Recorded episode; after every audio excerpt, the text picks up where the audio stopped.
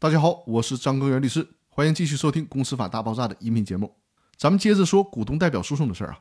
股东能不能代表公司申请强制执行呢？比如说，隔壁老王欠公司五百万，始终不还，经过股东代表诉讼，法院呢判决隔壁老王向公司偿还五百万元及利息。但判决生效之后，公司呢迟迟的不申请强制执行。那遇到这种情况应该怎么办呢？有人可能会说。那是不是得让股东再就申请执行的问题提起一个股东代表诉讼呢？其实不用的啊。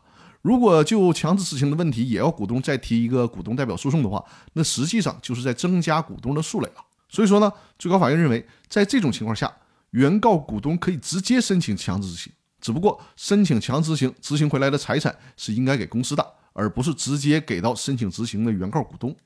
关于这个问题啊，最高法院在一个判例当中啊，就是最高法院的二零一六。最高法直负二十八号，在这个裁定中呢，就明确了股东代表诉讼案件裁判生效之后，股东有权向法院申请强制执行。在这个案件的裁定中，最高法院是这么说的啊，在股东代表诉讼中，股东个人的利益没有直接受到损害，只是由于公司的利益受到损害而间接受损，因此，股东代表诉讼是股东为了公司的利益而以股东的名义直接提起的诉讼。胜诉后的利益归于公司。同样，当股东代表诉讼进入执行程序后，股东代表出于继续维护公司利益的目的，向人民法院申请执行生效法律文书，符合股东代表诉讼这一制度设计的内在逻辑。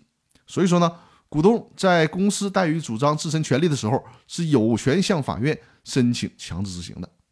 额外的说一下啊，同样的道理，如果作为被告的那个公司破产了。那么，作为债权人的公司呢，也应该是积极的申报债权的，参加破产财产的分配。如果公司怠于申请，也就是说呢，不积极的去申报债权，那在这种情况下，原告股东可以持生效的法律文书直接代表公司申报债权。那好，本期的音频就分享到这里，更多内容我们下周继续。别忘记周日晚上的八点来我的直播间，我们进行互动交流。那好，感谢大家的支持和收听，我们下周继续。